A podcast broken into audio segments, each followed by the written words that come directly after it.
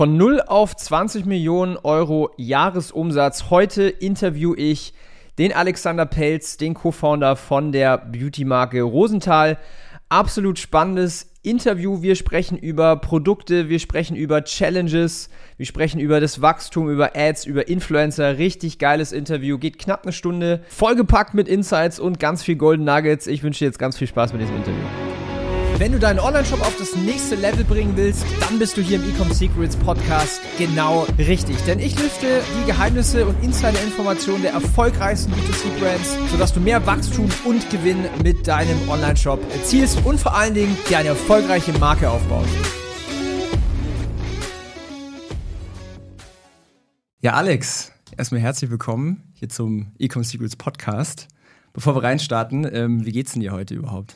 Ja, erstmal vielen Dank für die Einladung hier im schönen München. Mir geht's super, hier ist super warm äh, und äh, ich habe Bock auf den Podcast. Geil, cool. Da haben wir was gemeinsam, wie so vieles im E-Commerce. Ähm, ich habe ein bisschen über dich recherchiert. Also wir sprechen ja heute über Rosenthal Organics, über die Brand. Für die Zuhörer und mittlerweile auch Zuschauer ist wahrscheinlich super spannend, so was war der Werdegang über die Brand, da werden wir ein bisschen reingehen. Aber ich habe auch gesehen, vor allen Dingen auf LinkedIn, du hast schon relativ früh auch angefangen zu gründen. Also es war ja nicht so deine erste Gründung. Ja, allerdings, ich glaube, jetzt sind es schon 15 Jahre. Aha. Noch nie einen richtigen Job gehabt. Nur gegründet im Prinzip. Ähm, von direkt während der Uni ein Marketplace für äh, Used Textbooks, mhm. danach Online-Dating-App und jetzt E-Com seit sechs Jahren. Online-Dating-App? Okay, kannst du mir da ein bisschen mehr erzählen, ganz kurz? Ja, ähm, das war genau zu dem Zeitpunkt, als quasi Tinder so hoch äh, äh geschossen ist und Online-Dating salonfähig gemacht hat. Ne? Es hat sich ja früher niemals jemand irgendwie zugegeben, dass er Online-Dating macht. Ähm, da haben wir eine App gebaut, Spotted hieß es. Und da hast du quasi, wer dir über den Weg gelaufen ist, konntest du dort angezeigt bekommen und hast dann quasi die verpasste Chance anzusprechen äh, über App wieder wahrgenommen. Spannend. Sehr cool. Und dann hast du die Brücke gemacht zu E-Commerce. Wie, genau, das ist ja. Wie, wie kam das? Die, direkt der Weg, ne? Online-Dating, E-Commerce. Nee, wir haben halt so fast zehn Jahre nur Software gemacht, irgendwas Aha. mit Sachen. Ich selbst programmiere nicht, deswegen, ich liebe zwar so den, den nerdy Stuff, aber äh, programmieren tue ich selbst nicht, deswegen ist es für mich nicht so cool. Deswegen habe ich gesagt, ich will ein physisches Produkt haben. Mhm. Ne? Und vor sechs Jahren, langsam ging E-Com hoch und dann haben wir gesagt, das ist doch mal was lass es doch mal machen. Das ist spannend. Ja, wir haben im Vorgespräch, wir sind ja jetzt gemeinsam hier mit dem Auto hergefahren, so, schon so ein bisschen ähm, die, die Anfänge auch durchgegangen. Möchtest du ein bisschen teilen, so wie, wie kommt man auf die Idee, eine Beauty-Marke oder auch eine Skincare-Marke überhaupt zu gründen? Ja, klar. Ähm, ist natürlich zwei, zwei Typen haben Skincare-Brand ge äh, gebaut. Ja. Es ist äh, ein bisschen komisch am Anfang, aber ich habe mich schon immer damit auseinandergesetzt, äh, schon als Kind, also als Jugendlicher, ja. ähm, als dann so die ersten Breakouts kamen. Äh, sehr oft äh, äh, da irgendwelche Serien und so weiter getestet. Deswegen, ich habe da schon von den Inhaltsstoffen habe ich mich ausgekannt. Mhm. Aber dann auf der anderen Seite gab es auch den rationalen Teil, wo wir gesehen haben, die großen Firmen, L'Oreal und Co., alle haben quasi den Sprung zu Naturkosmetik tatsächlich vergessen. Hm. Oder verpasst, sage ich mal. Ähm, da war dann manchmal so, so Greenwashing-mäßig auf der äh, Verpackung eine Avocado drauf, letzter Inhaltsstoff, äh, Avocadoöl, Rest äh, mit Chemie aufgepimpt, äh, dass es schön günstig ist in, äh, in den Cox. Ähm, und dann haben wir gesagt, lass uns das einfach mal machen. Und blauäugig wie wir, war, wie wir waren, sind wir da reingestartet und äh, es hat halt erstmal überhaupt nicht funktioniert. Mhm. Ne, wenn zwei Typen eine Brand machen für Frauen, ähm, dann haben wir es erstmal für uns gemacht, ohne eigentlich zu wissen, was will unsere Kundin überhaupt. Und deswegen war das erste halbe Jahr eine totale Katastrophe und wir haben mhm. unser weniges Geld äh, fast komplett verbrannt. Krass. Wie alt wart ihr da? Ähm, vor fünf, sechs Jahren, also 30, ja, gerade 30 geworden. Krass, also zwei Jungs, Anfang 30, entscheiden, okay, wir machen jetzt äh, Beauty und Skincare. Ja. Ähm, und abgefahren. Okay. Also habt ihr so ein bisschen eine Lücke im Markt gesehen? Okay, die großen Player, die sind noch nicht so, wahrscheinlich auch nicht so aktiv auf Social Media, so mit Ads und sowas, ja. oder? Genau. Einmal, die haben dieses ganze, diese Nische, Naturkosmetik, mhm. haben sie komplett äh, äh, nicht gesehen. Mhm. Ähm, und halt das, der Trend war vom gesunden Ernährung, kam halt das nächste dann gesunde Inhaltsstoffe in der, äh, in der Kosmetik. Und da haben alle viel mehr drauf Wert gelegt und wir haben das erkannt und dann war halt, wie gesagt, der E-Com-Hype. Wir selbst mhm. konnten äh, äh Marketing, haben wir zumindest gedacht, ähm, und haben das einfach losgestartet. Ähm, aber da haben wir erstmal gesehen, wie schwer es ist, als Skincare-Brand, die niemand kennt, so warum soll jemand von dir mhm. kaufen, äh, den Trust überhaupt aufzubauen. Ähm, das ist halt dieser, dieser äh, initiale äh, Sale quasi zu machen von der Kundin, diesen Trust zu bekommen, das war im Prinzip die Challenge. Das glaube ich sofort, weil ich glaube, Beauty ist ja so ein attraktiver Markt, der ist, der ist riesig. Äh, Frauen als Kunden, die sind, glaube ich, eh immer die ganz guten Kunden. Großer Painpoint im Markt, gute ja. Margen wahrscheinlich auch. Und das äh, Sehr gute Margen, zieht ja. natürlich die Competition an, ja? ja? Kann ich mir vorstellen. Okay, das heißt, du hast gesagt, so das erste halbe war ein bisschen, das äh, erste halbe Jahr war ein bisschen anstrengend oder hat nicht so gut funktioniert. Warum hat es nicht funktioniert? Ja, es hat nicht, also aus zwei, also rückblickend aus zwei äh, äh, Punkten. Das eine war, wir haben ein Produkt gelauncht, was in der Mitte von der Routine war, von der mhm. Skincare-Routine. Ne? Mhm. Du wäschst äh, das Gesicht, erstmal reinigst, äh, dann machst du ein Serum, Cremes und so weiter. Und wir hatten einen Face Tonic. Das machst du halt irgendwo zwischen dem vorletzten und letzten Step rein warum soll jemand von der Firma, die jemand, äh, die man nicht kennt, mhm. ein Produkt, was irgendwie hinten in der Routine ist, du nicht einen Soforteffekt hast, ähm, das überhaupt kaufen. Und zusätzlich kam einfach, wir wussten nicht, was äh, äh die Kundin will. Wir haben es uns nur darauf fokussiert, wie toll wir das Produkt finden. Ähm, total blauäugig in den Markt und der Markt hat uns total bestraft. Äh, und da haben wir so unser ersten Value äh, äh, der Firma entwickelt. Ne? Dass wir, wir, wir see Challenges as Opportunities. Mhm. Wir haben die Opportunity genutzt und haben gesagt, okay, wir wissen jetzt schon, was wollen die Frauen nicht kaufen. Mhm. Wir nutzen das, sehen das positiv und machen jetzt eine Data-Driven Decision und haben einen Pivot gemacht, haben mehr auf Serum, haben dann den Jaderoller gelauncht mhm. in einer komplett holistischen äh, äh, Skincare-Routine, die es bis dahin und ich glaube heutzutage auch noch gar nicht gibt, dass jemand auf der einen Seite gute Inhaltsstoffe hat mhm. in, den, äh, äh, in der Skincare und auf der anderen Seite Tools und wir educaten, wie du beide Sachen zusammen anwendest, dass du den maximalen Effekt innerhalb kurzer Zeit und das ist im Prinzip das Wichtige, äh, diesen Effekt zu erzielen und tatsächlich eine Wirkung ähm, bei der Kundin zu erzielen. Wie habt ihr diesen, also wie habt ihr das herausgefunden? Habt ihr dann nochmal komplett von null angefangen, eine Zielgruppenrecherche zu machen? Habt ihr mit Kundinnen gesprochen? Wie habt ihr das geschafft? Genau, wir haben die wenigen, die gekauft haben, yeah. die haben mir dann angerufen, per E-Mail äh, mhm. angeschrieben, äh, wenn wir die Opt-ins hatten natürlich. Ähm, um zu wissen, was fehlt, was machen wir falsch, ja. was fehlt. Und es sind wir ganz schnell drauf gekommen, dass, dass halt für Serien wird viel Geld ausgegeben. Mhm. Ähm, oder Sachen, wo du direkt einen Effekt siehst. Und die Kundin will es halt sofort spüren mhm. dass das Produkt, was ihr gekauft hat, auch wirklich was bringt. Und Verstehe. das ist bei Skincare gar nicht so einfach, diesen, diesen schnellen Effekt äh, zu, zu sehen und aber auch dann vor allem auf der anderen Seite in Ads dann auch zu zeigen. Ja, ja, ja, ja. ja.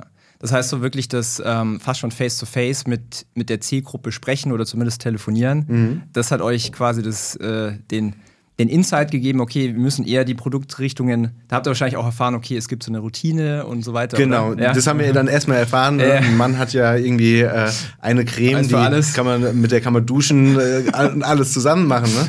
Ja. Äh, aber dass es da verschiedene Steps gibt, wo müssen wir mhm. anfangen und was, was ist überhaupt unser USP? Ähm, mhm. Und äh, das haben wir da dann äh, ja, painful gemerkt, äh, wie uns der Markt rejected hat. Ja. Und da haben wir dann quasi das, den nächsten Value, Data-Based Decision Making mhm. ähm, und nicht irgendwie, ich denke, das ist gut. Ja. Nee, das ist komplett egal. Die subjektive Meinung ist äh, nicht gefragt, sondern Data-Based äh, Decisions. Unterschreibe ich zu 100 Prozent. Wie würdest du denn, ähm, vielleicht für die Zuhörer, die Rosenthals noch gar nicht kennen, wie würdest du Rosenthal beschreiben und vor allen Dingen, was unterscheidet euch jetzt vielleicht von diesen ganzen großen Beauty-Playern?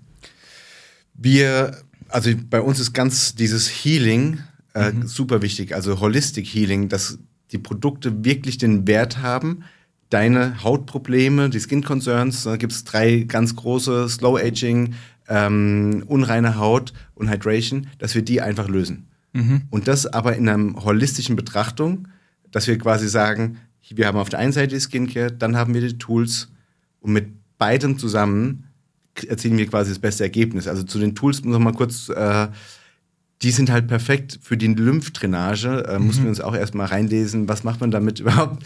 Äh, die Lymphflüssigkeit im Gesicht kann nicht automatisch abfließen. Das heißt, du musst eine mechanische Bewegung machen. Wenn du das mit den Händen machst, äh, ist es warm direkt. Also haben wir einen kühlenden Stoff genommen, in dem Fall unsere Jade oder Rosenquarz. Ähm, wenn es vorher im Kühlschrank ist, dann kann man quasi wirklich die Lymphflüssigkeit abtransportieren. Dadurch kann die Haut sich von innen mhm. reinigen.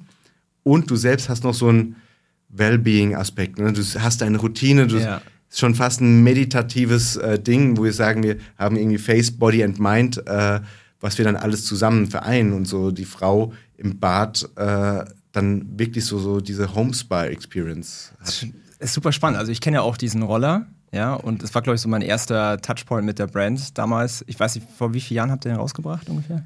Ich glaube vor fünf. Vor fünf ja, Jahren. Dann war ja. das wahrscheinlich so der erste Mal, mhm. das erste Mal, wo ich von euch äh, erfahren habe.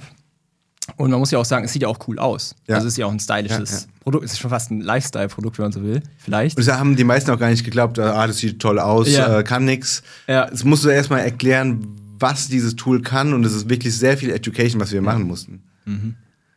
Wenn du jetzt sagst, okay, ihr habt jetzt mittlerweile ähm, ganz viele verschiedene Produkte gibt es irgendwie so, so Hero-Produkte, wo du sagst, okay, da bist du besonders stolz drauf? Weil du, so wie ich dich kenne, also das habe ich auf LinkedIn auch gesehen, du bezeichnest dich als äh, Product Guru.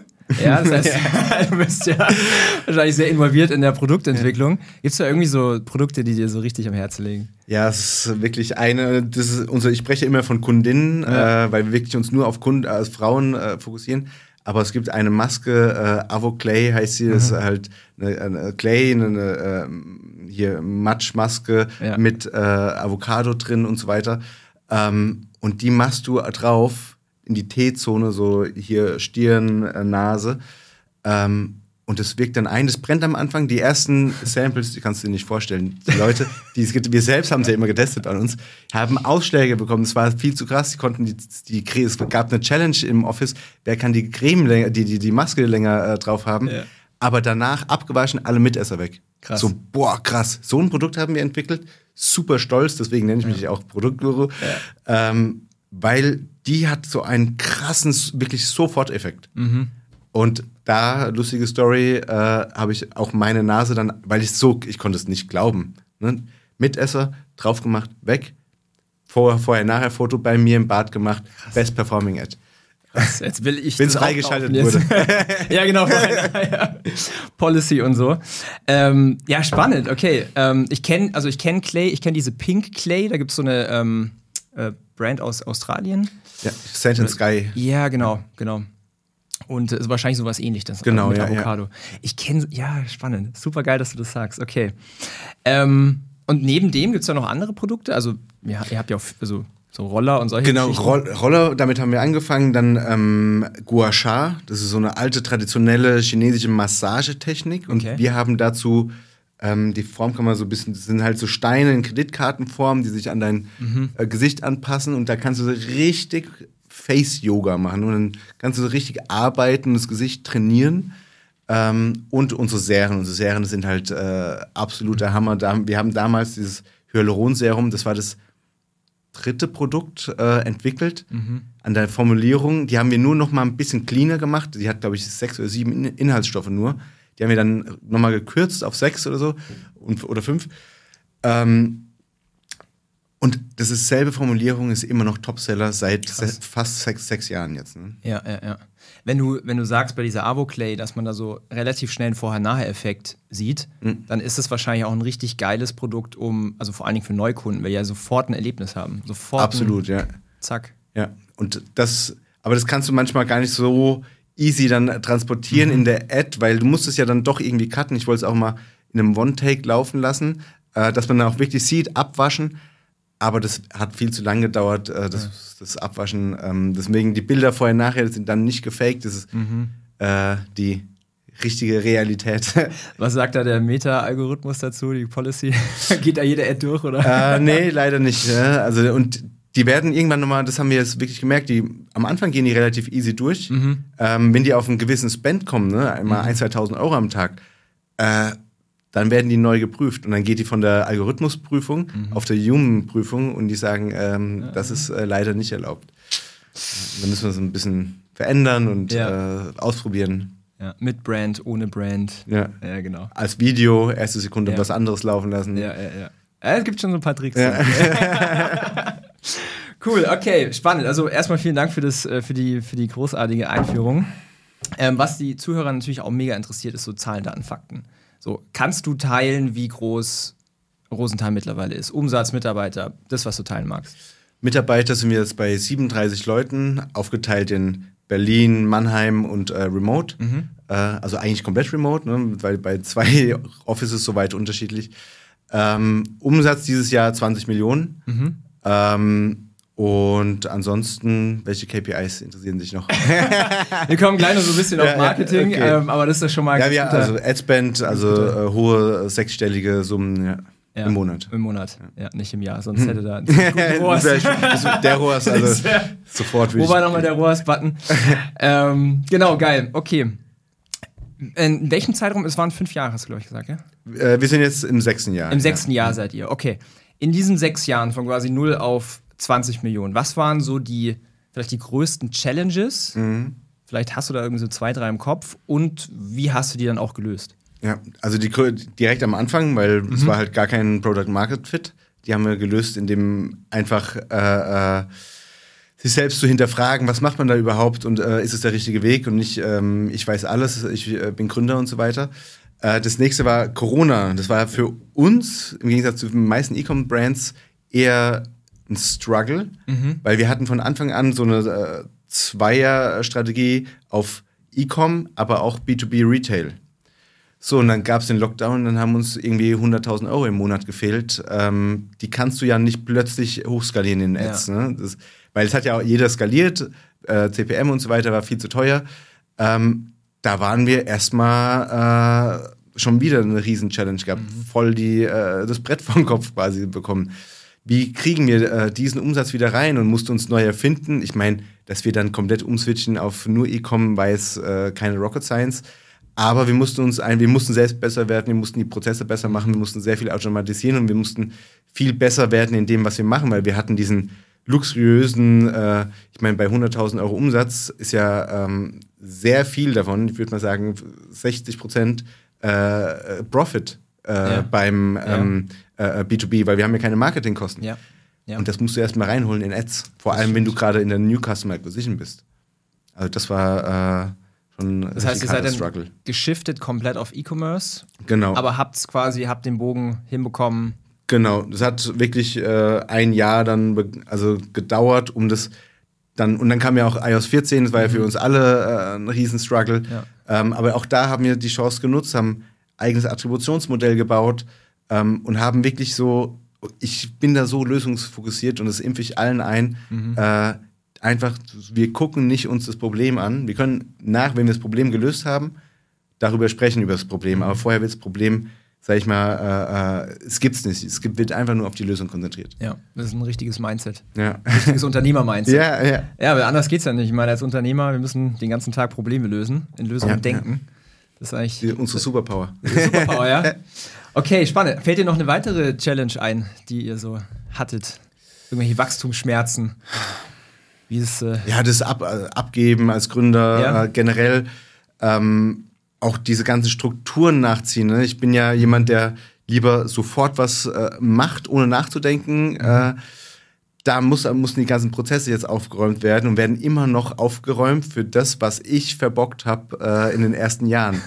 äh, das ist, äh, da mussten alle strugglen, ne? Ja. nur wegen mir, weil ich so chaotisch bin. Und ja. ich selbst musste von dem Chaot äh, zu einem strukturierten, äh, irgendwie Pareto-effizienten 80-20-Mensch werden, der auch mal äh, die Sachen vorher äh, irgendwie datenbasiert äh, prüft, ob das Sinn macht und dann auch die Prozesse aufbaut.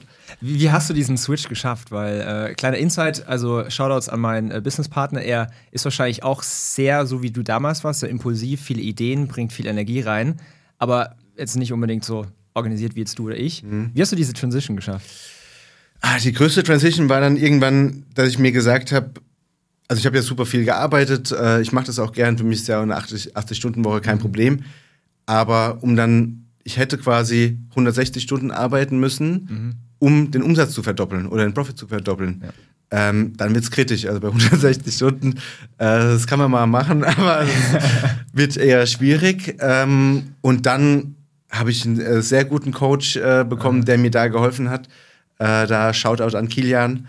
Äh, guter Mann. Guter Mann. Ähm, wo ich quasi mich selbst sortiert habe und quasi andersrum nicht äh, äh die 80 Stunden verdoppeln, sondern die 80 Stunden halbieren und dann doppelt so, also quasi mhm. dann viermal so, wie, so effektiv zu sein. Das war das Ziel. So, das war, das war so mindblowing. Ja. Ne, weniger arbeiten, doppelt so effektiv zu sein. Ähm, und so kannst du das auch hinkriegen, das weiter zu skalieren.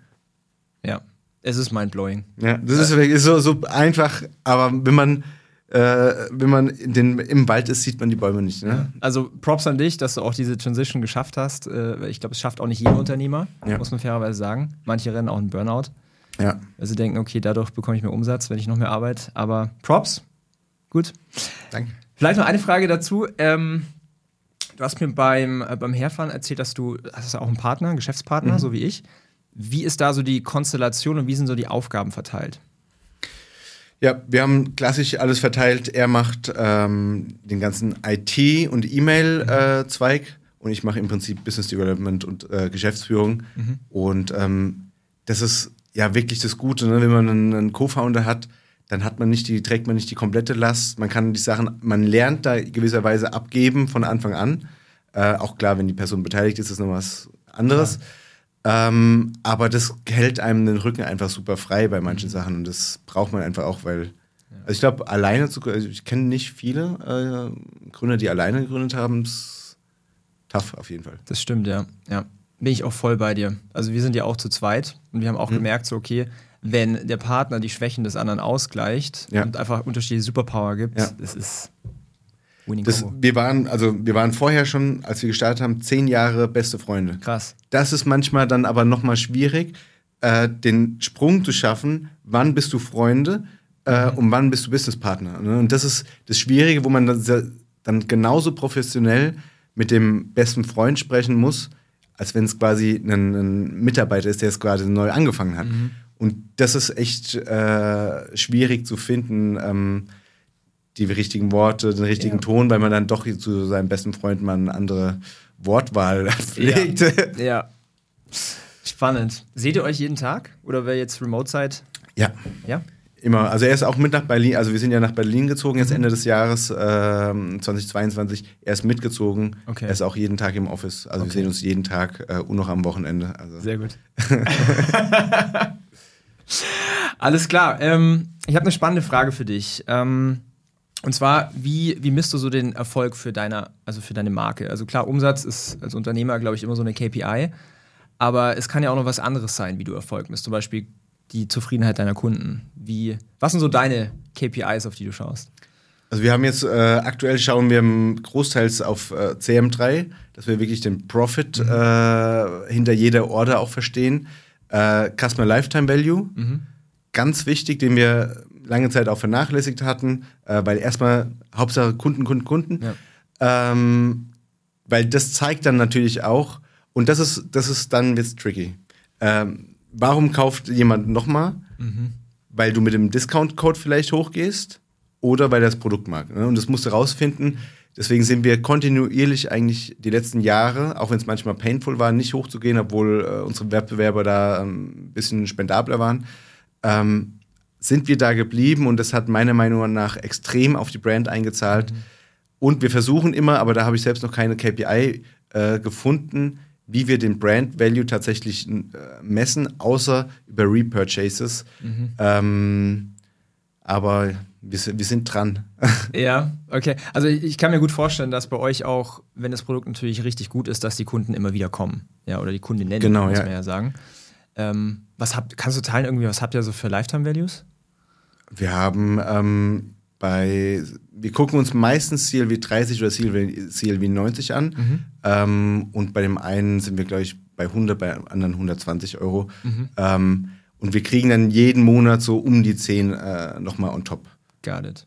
Und wir wollen quasi, was wir nochmal machen wollen, die Returning Customer Rate äh, überproportional erhöhen zum, zum Umsatz, um quasi zu sehen, dass quasi die Kundinnen unsere Produkte noch öfters kaufen. Mhm, Indem wir quasi sehr, also da hat mein Co-Founder wirklich sehr geiles CRM, also bei uns, wir nennen E-Mail-Marketing CRM, ja. ähm, aufgebaut, wo wir dann clustern in die verschiedenen Concerns, mhm. Slow Aging, mhm. äh, Cleansing, ähm, Hydration ähm, und machen, dass du quasi nicht jede E-Mail bekommst, sondern nur das, was du, was, was dein passt. quasi dein Hautkonzern ja. ist. Ne? Ja. Also ja. mega personalisiert. Genau, quasi. ja. Also sehr relevant für den User genau, und nicht irgendwie nerviges Spam. Ja. Okay, spannend. Ähm, Abo-Modell, habt ihr sowas? Ist in the making. In the making Immer mal wieder probiert, ähm, viel gelesen, äh, dass man auch wirklich aufpassen muss, äh, die ganzen Shipping-Costs äh, für die nächsten Sendungen einzupreisen, mhm. dass der Warenkorb groß genug ist. Äh, also auf gar keinen Fall nur auf Single Products, sondern Abo-Modell dann eher so auf Routinen, die dann vielleicht unterschiedlich groß sind, muss man halt aufpassen. Verbrauchen die sich dann auch tatsächlich alle gleich äh, lange, äh, in der gleichen, im gleichen Zeitraum? Ähm, vielleicht dann mit der Größe nochmal experimentieren, dass dann quasi tatsächlich einmal im Monat ja. äh, das passt, Wecker gestellt. Ja, äh, ja. Es ist spannend, dass du sagst Größen. Ähm, also ich habe auch schon mit, mit einigen äh, Beauty-Brands bei uns in der Agentur gearbeitet. Und wir hatten einmal den Fall, dass eine Brand eine viel zu große äh, Größe mhm, hatte. ja. was ja eigentlich tendenziell gut ist, ja, weniger Verpackungsmaterial und äh, die Kundin hat natürlich länger davon was. Aber Fakt war halt, das Ding hält irgendwie ein Jahr. Mhm, so. Ja. Das, Was ist so äh, dein Take? Haben wir schon mehrfach gemerkt, so warum ja. wird denn das Produkt nicht nachgekauft? Naja, äh, direkt mal allen Mitarbeitern ge gegeben, testet es mal eine Woche, äh, ungefähr so ein Nano-Stück hier oben weg gewesen. Ähm, Größe verändert ja. äh, und dann ging das Ganze. Bei manchen, also bei unseren Ölen zum Beispiel, die halten halt Ewigkeiten. Ne? Ja. Du brauchst halt drei Tropfen, äh, machst ja auch nicht jeden Tag Öl aufs Gesicht. Ähm, und das, das muss man aber wirklich dann vorher nochmal testen, mhm. wirklich jeden Tag. Also die meisten Produkte nutze ich halt auch jeden Tag, mhm. äh, kann aber nicht alle, kann aber nicht alle drei Linien gleichzeitig nutzen. ähm, und ja. genau, ja. ja. Ja, spannend. Ja. Wollen wir so ein bisschen auf das Thema Marketing eingehen, weil das ist, äh, ich glaube, für sehr, sehr viele super spannend. Ähm, auch für mich persönlich. Ich bin, ich würde sagen, Unternehmer und vor allen Dingen auch Marketer. Und ähm, wie, wie schafft man es als Beauty-Brand in der Zeit auf so einen Umsatz zu wachsen? Wie wichtig sind die Channels für dich? Wie mhm. Multichannel, was machen Influencer? Da gibt es sehr, sehr viele Sachen, über die wir sprechen können. Mhm. Ähm, fangen wir vielleicht mal ganz vorne an. Was, was waren so die Initialzündungen? Mit was habt ihr gestartet, was Marketing angeht? Wir haben schon immer, weil wir, wir haben ja einen Paid Social Background, ähm, mhm. deswegen haben wir von Anfang an äh, Paid Social mit Paid Social gestartet. Ähm, aber wenn ich jetzt zurückblicke, total amateurhaft. Ja. Also wirklich äh, Amateur sein Vater. Äh, äh, wirklich, aber das ist ja auch gut, ne? Dann sieht man, man hat eine Voll. Entwicklung äh, weitergemacht. Ähm, aber wenn du, ich hatte letztens habe hab ich dieselbe Frage äh, gestellt bekommen, ähm, wie ich jetzt starten würde. Es ist aktuell ist echt schwierig, neue Brands, mhm. ähm, die noch keinen Trust haben, weil bei Skincare ist ja das Wichtigste, diesen Trust zu haben, warum soll jemand von einer Insta-Ad äh, bei dir kaufen? Ne? Insta, TikTok oder Facebook, was auch immer. Ähm, das ist halt das Schwierige. Ne? Und alle arbeiten mit demselben äh, äh Trust-Symbolen ja. ähm, und so weiter, UGC. Ähm, ich glaube, bei uns war es so, dass das Gute, dass wir angefangen haben mit Paid Social, das kannst du sehr gut skalieren, du kannst extrem gut messen. Danach haben wir Influencer reingeholt. Mhm. Ähm, und wenn du mich gefragt hättest vor fünf Jahren, ähm, ist Influencer-Marketing tot, hätte ich dir gesagt. Hätte ich dir auch gesagt. also, ich habe halt wirklich, äh, wir haben nur die falschen Influencer gebucht. Ne? Ja. Haben da auch wieder genau den Fehler gemacht, einfach irgendwas, was alle gebucht haben ja. und gar nicht passt die Person tatsächlich zu unserer Brand. Hat sie, sie eine Credibility, wenn sie unser Produkt da zeigt. Mhm. Ähm, auch wieder schmerzhaft, äh, sehr teuer gelernt. Ja. Dann auch wieder pausiert, mehr wieder Paid Social, mehr B2B gemacht. Das ja. war einfach. Ja. Ähm, und ich glaube auch bei, bei Skincare ist dieses B2B nicht zu unterschätzen, mhm. weil du hast dann, sie schalten ja dann auch Ads für dich. Mhm. Ähm, und auf gar keinen Fall äh, WKZ, äh, WKZ zu zahlen. Das ist wirklich. Äh, ähm, Was ist das? Werbekostenzuschuss. Ah, okay. Äh, weil da zahlst du quasi Geld dem, äh, aber das müssen wir eigentlich raus. Cut. das, äh, weil ich weiß nicht, ob jemand da zuhört, ne? Sonst, okay. weil, er muss nicht nee, weil eigentlich darfst du es nicht äh, machen. Ich sage ich auch. Okay, allen, okay. Ne? Ja. Okay, ich fange. Wo soll ich mal anfangen? Ähm, äh, ich stelle eine Frage. Mhm. So, jetzt hast du gesagt, Influencer-Marketing ist bei euch äh, ein guter Treiber. Witz, also pass auf, witzige Story. Ich war damals auch so wie du. Also ich habe auch gesagt so, hey, Influencer-Marketing auf gar keinen Fall. Oder wir haben ich habe ich hab dir im Auto erzählt, so ich hatte mal so eine kleine Schmuckmarke. Ich habe auch mit Influencern gearbeitet. Wie viel tausend Euro habe ich bitte in den Sand gesetzt und habe dann den Rückschluss für mich gezogen, Influencer-Marketing funktioniert einfach gar nicht. Und ähm, durch die Zusammenarbeit in den letzten vier Jahren halt mit, mit Brands habe ich halt lernen dürfen, okay, das ist halt echt ein cooler Kanal und es baut mhm, extrem ja. viel Trust in die Brand auf und es funktioniert eigentlich richtig gut, wenn man es richtig macht. Ähm, und ich wurde auch ein, eines Besseren belehrt und heute bin ich ein großer Fan davon. Ja, also ich auch vor allem, es ist so komplex, total viele äh, denken, es ist so einfach und wir kriegen ja. auch wirklich sehr viele Bewerbungen im Influencer-Marketing von Leuten, die keine Ahnung haben von Marketing. Ja. Es ist echt ein tougher Kanal. Äh, und ja. du musst es verstehen. Und äh, dazu musst du nicht nur einfach mal ähm, gerne Instagram-Stories gucken. Du musst äh, die, die Zahlen auch verstehen. Du musst den, vor allem diesen Brand äh, Influencer-Fit. Ne? Mhm. Und dann ähm, natürlich auch noch die KPIs, was passt ähm, von der Interaction und so weiter, äh, ähm, passt das Pricing und so weiter. Ähm, habe ich auch gesehen, äh, Lena Gerke ist äh, für, euch, ja. euch Werbung, oder? Ja, ja. ja das, äh, das war echt Glück. Ich weiß gar ja. nicht mehr, wann wir vor zwei Jahren, glaube ich, das erste Mal mit ihr kooperiert. Ähm, also es war halt für uns echt so, äh, ich habe es damals, wann war denn das erste Mal Germany's Next Topmodel? Vor 15 Jahren? Wahrscheinlich. Das erste Mal, als ich es geguckt habe, Lena Gerke, damals Idol, ne? sie postet uns, das war für mich wirklich Ritterschlag. Äh, echt, und es ist so ein Upgrade auf die Brand. Äh, mhm. und das ist ja das Influencer-Marketing, was Paid Social nicht so kann. Ähm, dass du diesen Brand Value und du wirst, wir werden, glaube ich, nochmal zwei bis dreimal größer wahrgenommen. Äh, wenn die meisten uns fragen, wie viele Leute arbeiten, die denken, es sind irgendwie 60, 70, ja. weil wir diese Präsenz schon immer haben im Influencer-Marketing seit drei Jahren. Mhm. Ähm, und quasi unsere Base sehr hart äh, äh, auf, äh, aufgebaut haben. Wie viele Leute sitzen bei dir im Team, die Influencer-Marketing machen? Ähm, insgesamt müssten es so fünf bis sechs sein. Fünf bis sechs. Das ist, ist ja so ein bisschen so die Challenge im Influencer-Marketing. Äh, beim Paid Social hast du ein, zwei gute Leute und kannst damit irgendwie ein äh, paar Millionen im Monat machen. Bei Influencer-Marketing muss es sehr über Personal dann skalieren. Ja. Das ist ja die Challenge dann. Und du hast auch dann irgendwann die großen abgegrast, dann musst du kleiner werden mhm. auf die Mikro- oder Nanos. Ähm, und wenn du da keinen Prozess, der irgendwie halbwegs automatisiert ist, ähm, dann musst du wirklich go big ja. von, der, von der Abteilung.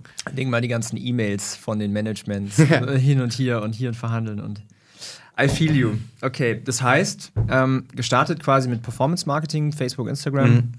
weil ihr den Hintergrund hattet, und dann später auch nochmal die Influencer dazu, die euch den Trust geben, ja. die Brand Awareness dann, aufbauen. Dann B2B äh, noch, um quasi nochmal mehr Trust zu bekommen.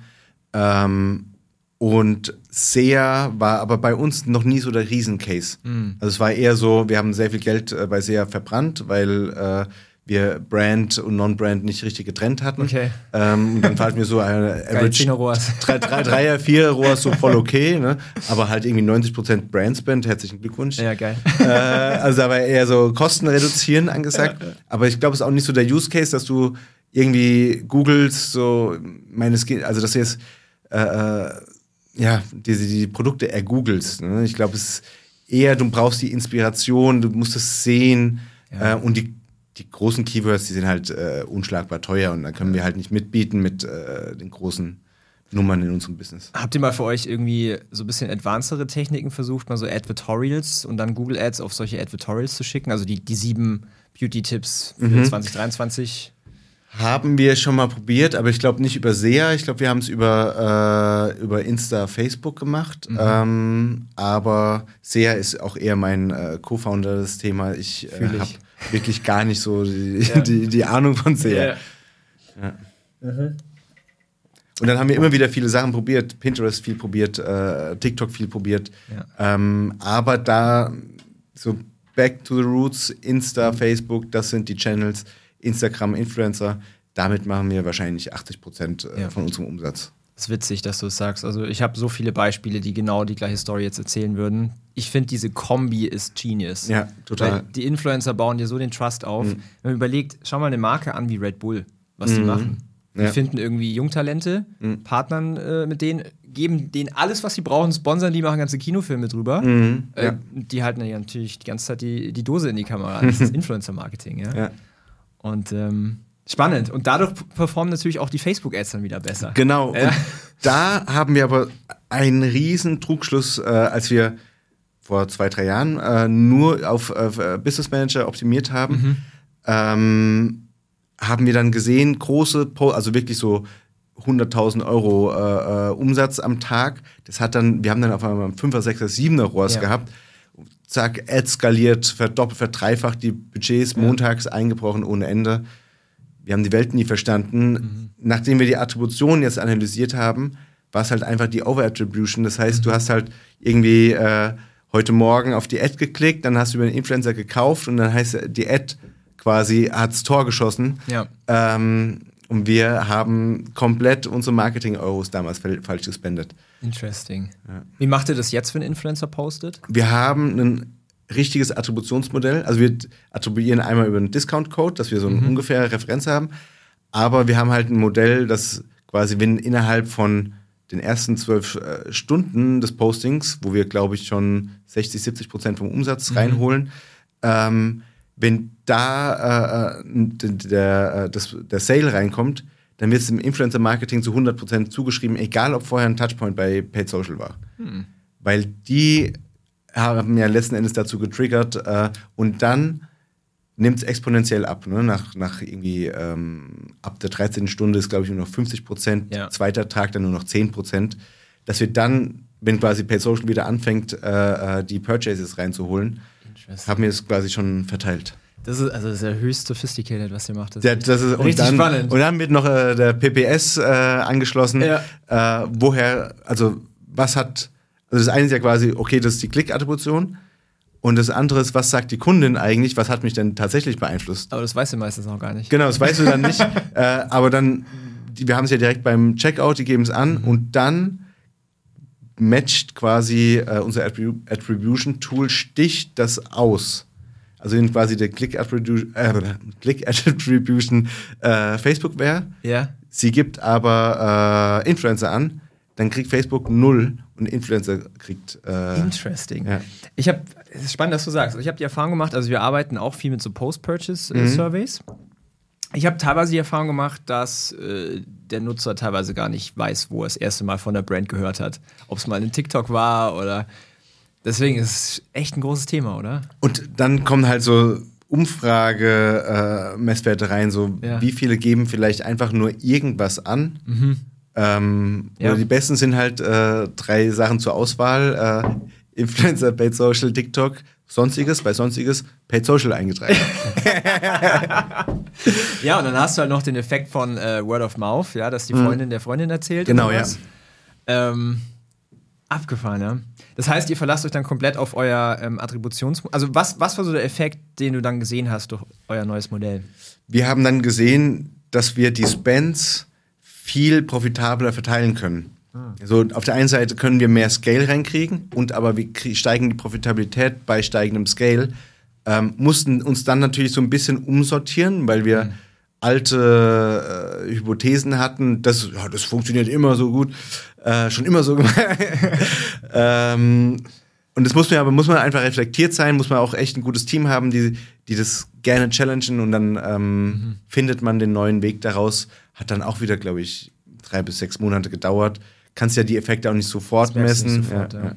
Mhm. Und ähm, nochmal ganz kurz zu dem Thema Influencer. Was, äh, wie viel Collabs habt ihr da so im Monat? Das ist eine gute Frage. Ich würde mir jetzt mal so knapp 100 schätzen. So um die 100? Ja. ja. Wir hatten jetzt Summer Sale gehabt, da hatten wir dasselbe äh, Niveau wie an Black Friday letztes Jahr. Geil. Das heißt, wir kriegen da jetzt auch den Scale hin. Mhm. Ähm, und äh, da bin ich echt stolz, dass, dass die Abteilung das geschafft hat, ja. äh, in einem sehr umkämpften Feld. Ne? Gerade Beauty ist ja wirklich zugespammt äh, bei Influencer. Aber uns da so eine geile Community mit richtig guten Brand-Fit, äh, Brand-Influencer-Fit-Leuten äh, zu haben. Ja, ja, ja. Das heißt, ihr habt auch einen ganz guten Analyseprozess, so welcher Influencer ist richtig. Genau, also ja. Nicht nur die harten Fakten, so wie Engagement Rate oder sowas, sondern wirklich passend. Genau, und dann am, da muss man dann oftmals dann letztendlich nochmal das Gefühl, ne? Ja. Also der, Ja. der Manager bei uns, der dann, oder die, die, die, die das dann auswählt, muss es dann im Gefühl haben, so springt ja der Funke über, äh, kann sie sich das vorstellen. Mhm. Ähm, und natürlich, es dürfen nicht zu viele Beauty-Brands drin sein, sonst ist natürlich auch nicht. Äh, passt wieder nicht. Ja, genau. Macht ihr ähm, auf Instagram Influencer Whitelisting? Also quasi die Mischung aus Performance Marketing und Influencer? Haben wir gemacht, äh, haben aber gemerkt, dass das Invest in die, also entweder machst du es halt mit kleinen Influencern, dann Ja. hast du einen kleinen Invest, hast aber gar keinen äh, großen Reach oder äh, Brand Value, Mhm. oder machst mit großen, aber dann hast du einen unheimlich gigantischen äh, Anfangsinvest, den du erstmal reinholen musst. Mhm. Wir haben früher Dark Posts gemacht, ähm, wo wir quasi die in unseren Business Manager richtig reingeholt haben ähm, und das dann über uns ausgespielt haben auf deren Audience. Ähm, das sind wir aber weg, weil Ja. dieses Anfangsinvest war so hoch, das konnten, äh, äh, konnte die Abteilung nicht mehr reinholen bei den meisten. Was waren das so für Ticketgrößen?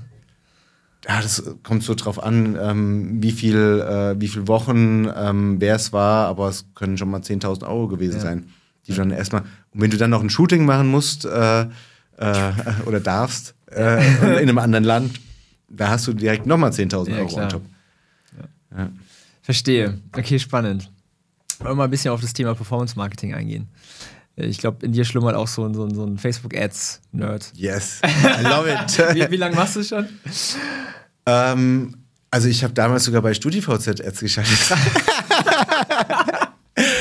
äh, also auch sehr amateurhaft, aber Ja, ja. Äh, das konnte man damals auch. Ähm, ich glaube, da konntest du nur auf Klick optimieren. Äh, aber ich, das war schon zu lange her. Aber dann mit Facebook und so ähm, gestartet, wahrscheinlich vor zehn Jahren. Dann eine lange Zeit nicht mehr gemacht.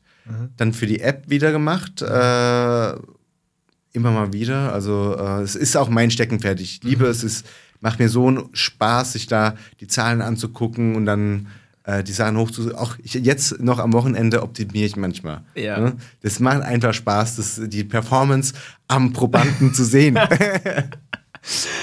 Ja, also ich glaube, meine erste Facebook-Ad hatte ich äh, auch so 2015. Das war so die Zeit, wo du äh, ein Produktbild auf einem weißen Hintergrund mit einer roten Outline zweimal den Link in die Beschreibung rein.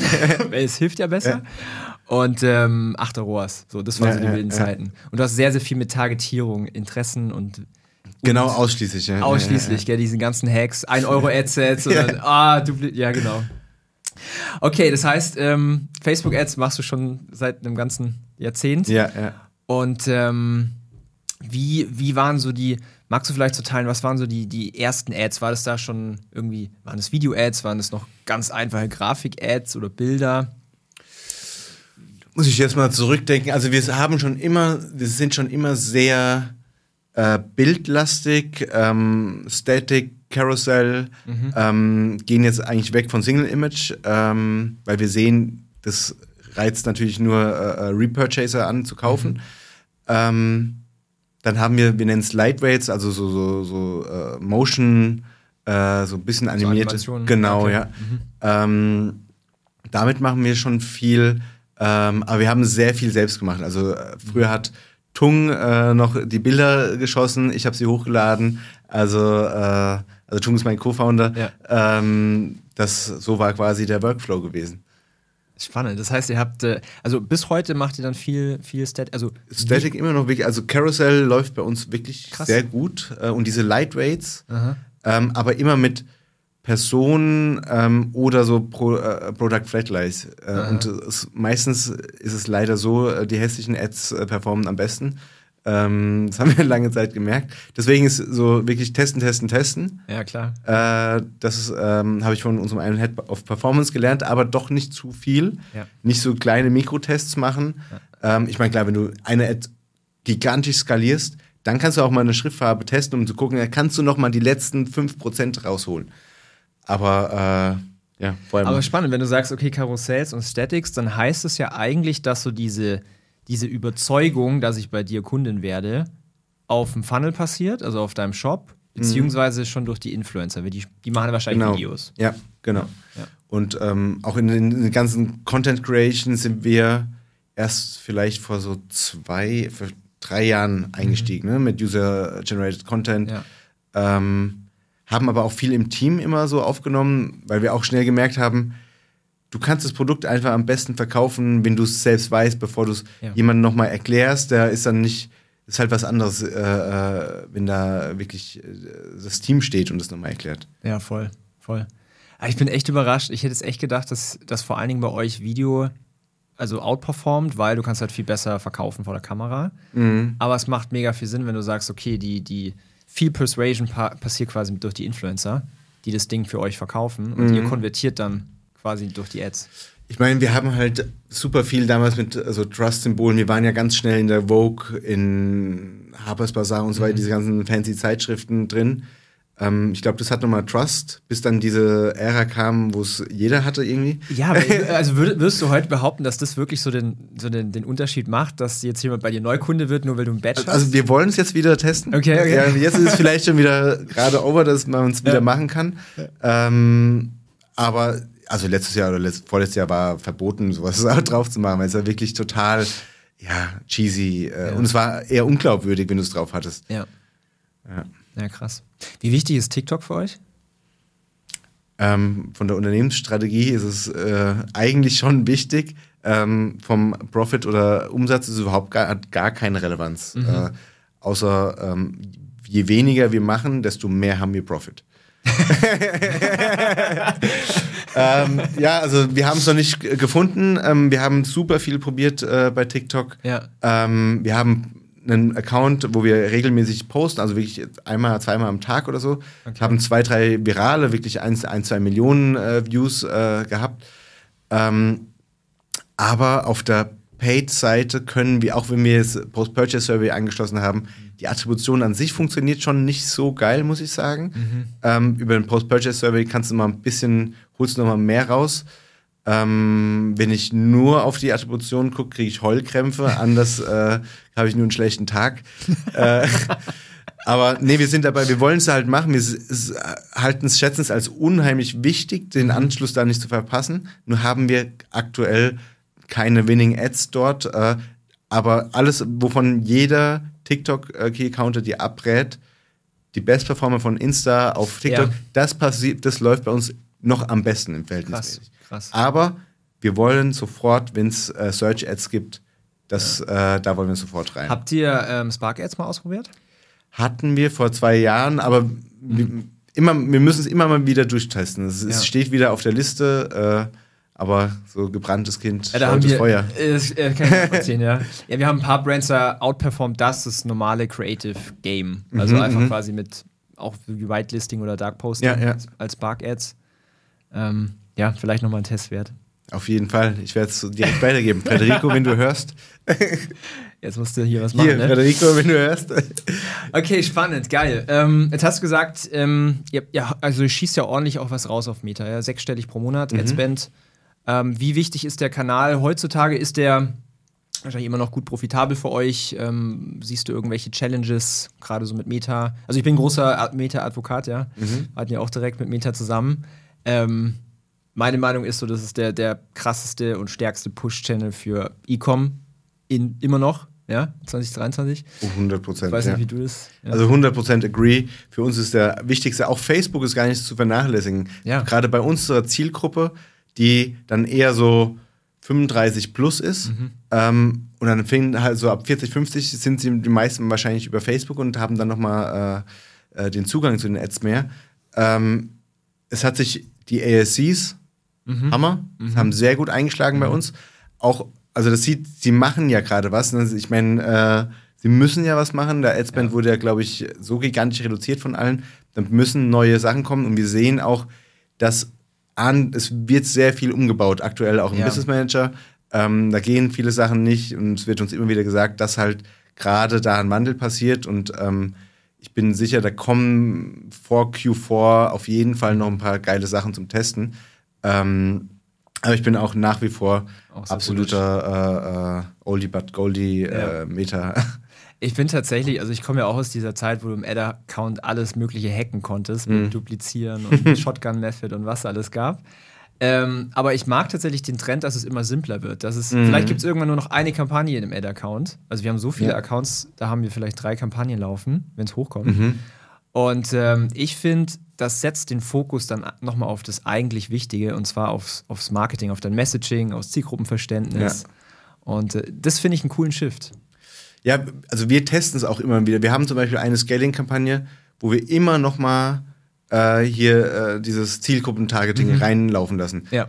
Und was dann gegen Broad kämpft äh, und nochmal gegen eine dritte Option.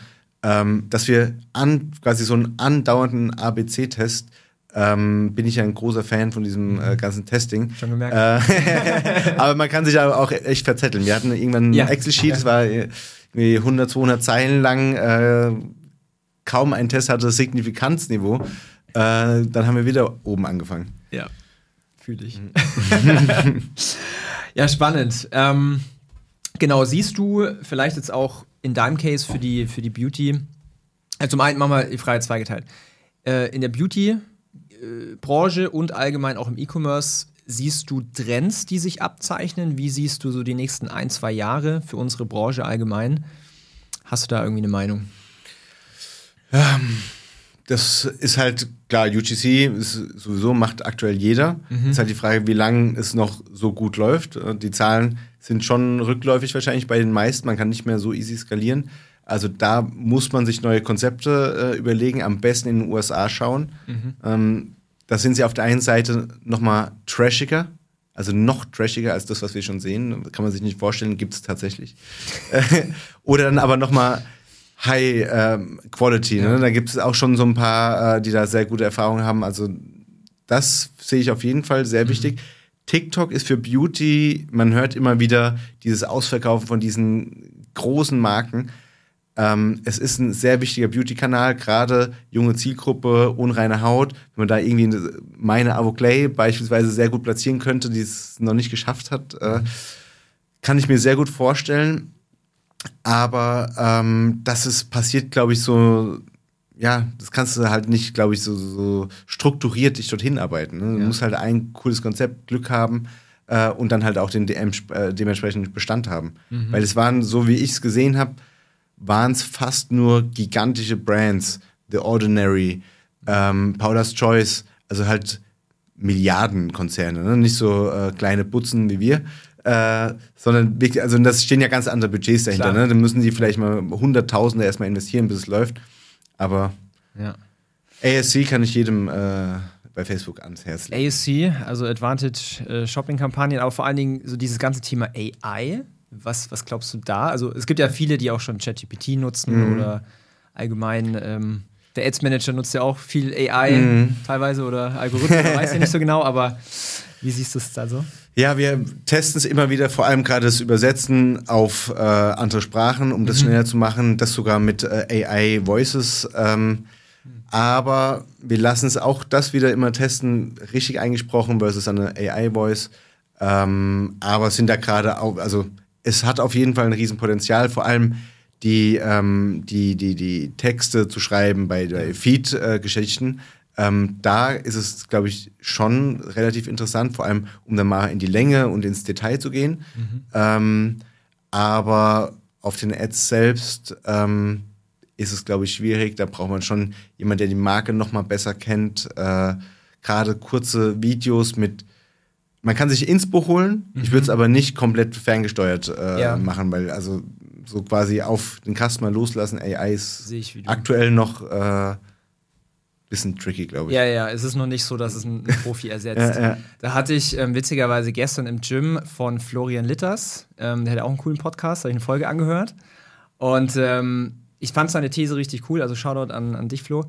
Ähm, dass quasi durch das ganze AI-Thema, das quasi auch ein kompletter Beginner, egal in welcher Disziplin, sei es jetzt Media Buying oder Creative oder Copywriting, relativ schnell so ein Durchschnittsniveau mhm. erreicht durch die AI. Ja. Aber die AI noch lange nicht so diese Exzellenz erreicht. Und es braucht aber mittlerweile halt diese Exzellenz, ja. wenn du halt eine 20 Mio Company zum Beispiel aufbauen willst. Ja, genau, um dann wieder die nächste Ad zu finden, die du richtig skalieren genau. kannst. Ähm, da sind es halt die letzten 20 Prozent, Ja. die dich von einem Wettbewerb unterscheiden und das gibt, spiegelt dir die Kundin dann auch wi- wieder. So ist es, so ist es. Weil so durchschnittliche Ads, ich meine, das ist, das ist wirklich kein Rocket Science. Du, die Plattform Meta, die gibt dir ja auch Verkäufe, ja, die gibt dir auch Purchases, selbst wenn du eine schlechte Ad hast meistens, aber der, der Profit ist halt dann nicht da und Ja. äh, da brauchst du halt diese Exzellenz. Ja, Agree, ja. bin ich bei dir. Cool, spannend. Und allgemein so für, ähm, weiß ich, E-Commerce, Shopify, was denkst du da, werden die Dinge, vielleicht gibt es irgendwann mal, kommt, habe ich mal gehört, dass es kommt, aber ich weiß nicht, wann es wirklich kommt, so so On-Plattform-Checkout von Instagram, in den USA haben sie es, glaube ich, aber hat es irgendwie nie geschafft hierher. Das wäre natürlich noch, äh, noch cooler, wenn das dann geht. Dann kannst du, also halt je nachdem, wie viel Daten du dann, dann auch tatsächlich bekommst. Mhm. Ähm, aber dann kann man äh, Facebook bzw. Insta wieder komplett vertrauen. Wenn alles auf der Plattform stattfindet, dann hast du äh, die Attribution, brauchst du dir keine Gedanken mehr machen, weil du kannst das komplett alles tracken. Gerade wenn du Influencer hast und Ads, ähm, was ja beides in die Karten dann von äh, Instagram spielt, ähm, fände ich es nice. Ich glaube, TikTok hat das schon irgendwo mal getestet. ähm, ja, aber es wird kommen. Wir sehen jetzt auch über ähm, hier diesen äh, Insta-Shop. Äh, da geht auch schon ein bisschen Traffic, weil Ah, haben ja. wir komplett vernachlässigt. Äh, aber kam jetzt in der Analyse raus, auch Neukunden äh, kaufen darüber und äh, den werden wir jetzt mal ein bisschen aufpolieren. ist also es ist nicht zu unterschätzen. Das ist spannend. Was wir oft den Brands so mitgeben, ist, dass das Content-Marketing-Game, also zum, machen wir mal Beispiel Instagram, Mhm. dass dieser organische Feed, dass es ja auch eine Persuasion Wall ist. Mhm. So, ich will da hier auch verschiedene Botschaften, ich will da mal einen Kunden oder eine Kundin zeigen Ja. oder ich will da mal einen Painpoint ansprechen, ich will mal demonstrieren und so weiter. Mhm. Also da, da, da habe ich auch persönlich so mein Mindset ein bisschen geschiftet, so diese, diese Persuasion nicht nur irgendwie auf der Landingpage zu machen, sondern eigentlich bei jedem möglichen Touchpoint. Mhm, so, ja. Und da, haben wir, da sehen wir große Erfolge. Ja, also wir haben auch sehr oft so als Brand-Kanal, also nur Brand, no Performance im Prinzip äh, äh, Instagram genutzt. Jetzt gehen wir aber noch ein bisschen mehr dahin, dass es mehr real ist, dass es nicht so dieses, äh, äh, alles sieht so perfekt hingelegt aus, Flatlay, sondern auch mal einen Pickel auch und so Ja. weiter, vorher, nachher, dass es halt wirklich den, den realen Pain äh, beschreibt. Und was wir äh, äh, machen, unser Insta soll quasi unser bester Influencer werden. Hm. Das ist im Prinzip äh, unsere Challenge aktuell. Wenn du sagst, euer bester Influencer, habt ihr mal drüber nachgedacht, eine Person aus eurem Team, also machen ja oft auch die Gründerpersonen, selbst der Influencer zu sein? Habt ihr da mal irgendwie? Hat Vor- und Auch Nachteile? schon, ja, Hat Vor- und schon Nachteile? oft nachgedacht, ja. Aber irgendwie haben wir es dann doch nicht gemacht. Ja. Ähm, ist natürlich dann auch die Marke jetzt an ein Gesicht zu binden, ist Kann auch wieder irgendwie ein äh, Risiko, genau. Ähm, wir haben uns dagegen entschieden Mhm. ähm, und ich glaube, das bleibt wahrscheinlich auch dabei. Ich meine, der Erfolg äh, gibt euch recht. Ja. Hat ganz gut geklappt bisher. Ja.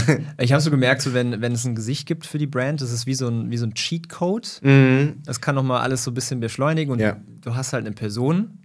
Aber äh, wenn du halt zum Beispiel Exit machen willst oder so, Dann, dann ist es auf jeden Fall schwierig. schwierig. Aber ja, es gibt ja wirklich sehr, also es kann wirklich, wie du schon sagst, es kann es nochmal Mhm. echt befeuern. Ähm, wir haben es auch wirklich oft überlegt, aber Ja. vielleicht mal zu Black Friday in der Ad. Vielleicht mal. cool. Ähm, vielleicht noch zum Abschluss, was sind denn so die Zukunftspläne für Rosenthal? Wo soll die Reise hingehen? Gibt es ganz neue wilde Produkte? Geht ihr ins Ausland? Was wollt ihr so? Was sind die Pläne? Wir waren ja die ersten fünf Jahre komplett äh, nur in Deutschland, weil wir gesagt haben, wir müssen erstmal den Markt verstehen. Ja. Ne? Das ist uns ja am Anfang äh, schwer gefallen. Ähm, und ich würde mal sagen, selbst jetzt haben wir den Markt noch nicht richtig verstanden, obwohl wir fünf Jahre hier sind. Ähm, hatten auch gleich am Anfang große Pläne, hier USA, das. Äh, nee, back to the, hier starte mal langsam. Ähm, haben letztes Jahr in die Niederlande gestartet, macht wirklich schon einen äh, zehnprozentigen Anteil am Umsatz. Stark. Also ist wirklich sehr gut äh, gelaufen für uns. Und das war dann jetzt auch der Knackpunkt, wo wir gesagt haben, wir gehen in neue Länder. Also wir testen gerade ganz verschiedene Märkte, Spanien, Frankreich, äh, UK, Scandic.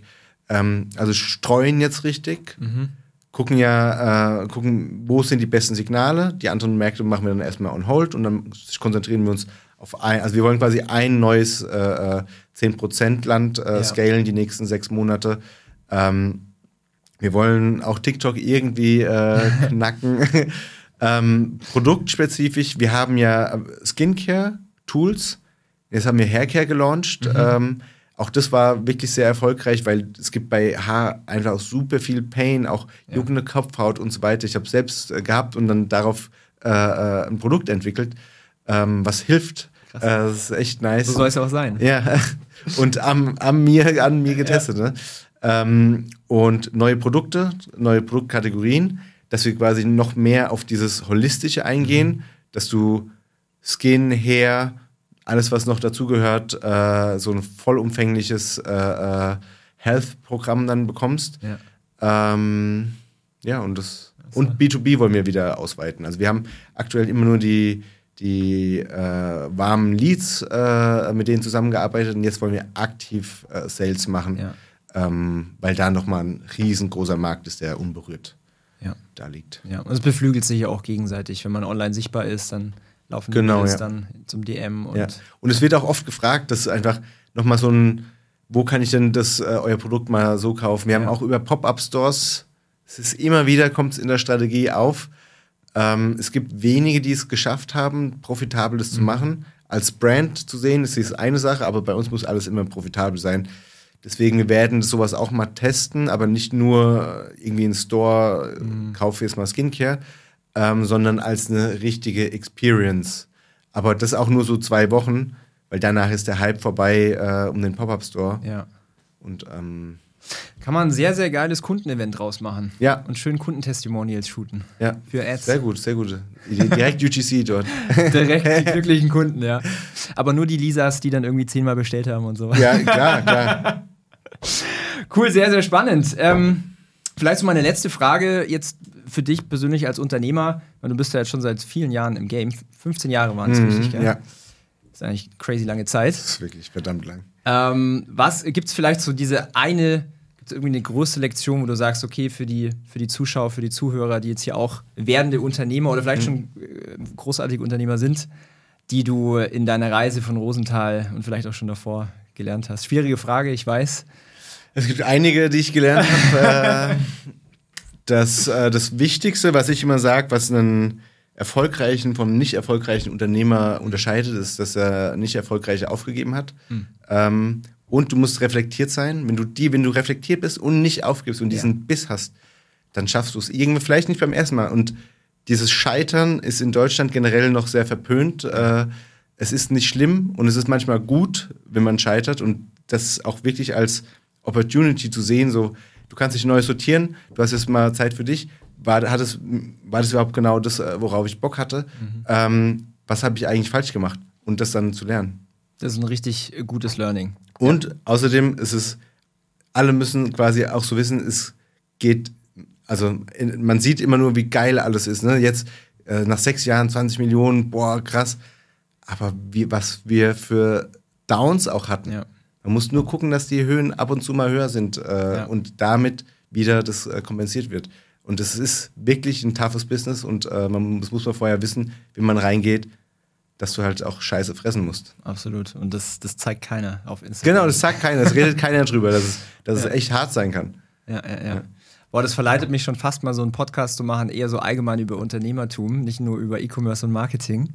Ähm, aber ich gebe dir zu 100% recht. Ja. Cool. Alex, richtig geiles äh, Interview. Hier auch ähm, erste Mal im neuen Studio. Deswegen ähm, Gratulation. Richtig cool. Vielen Dank für deine Zeit. Für alle, die jetzt zuschauen und äh, Bock haben auf gute Skincare-Produkte, ich kann euch nur empfehlen. Ich bin zwar noch kein Kunde, ich werde mir aber diese Avoclay-Maske kaufen. Du hast es ziemlich gut verkauft. Und ähm, wenn, wenn man sich mit dir connecten will, vielleicht gibt es ja selbstständige Unternehmer, Online-Händler, LinkedIn, können wir das irgendwie in die Kommentare oder in, in die Beschreibung reinmachen? Ja, gerne. Cool. Alles ja, klar. Vielen Dank dir. Es war, hat mega Bock gemacht. Es cool. war echt cool hier äh, im schönen Süden. Äh, vielen Dank. Geil. Danke dir und bis dann.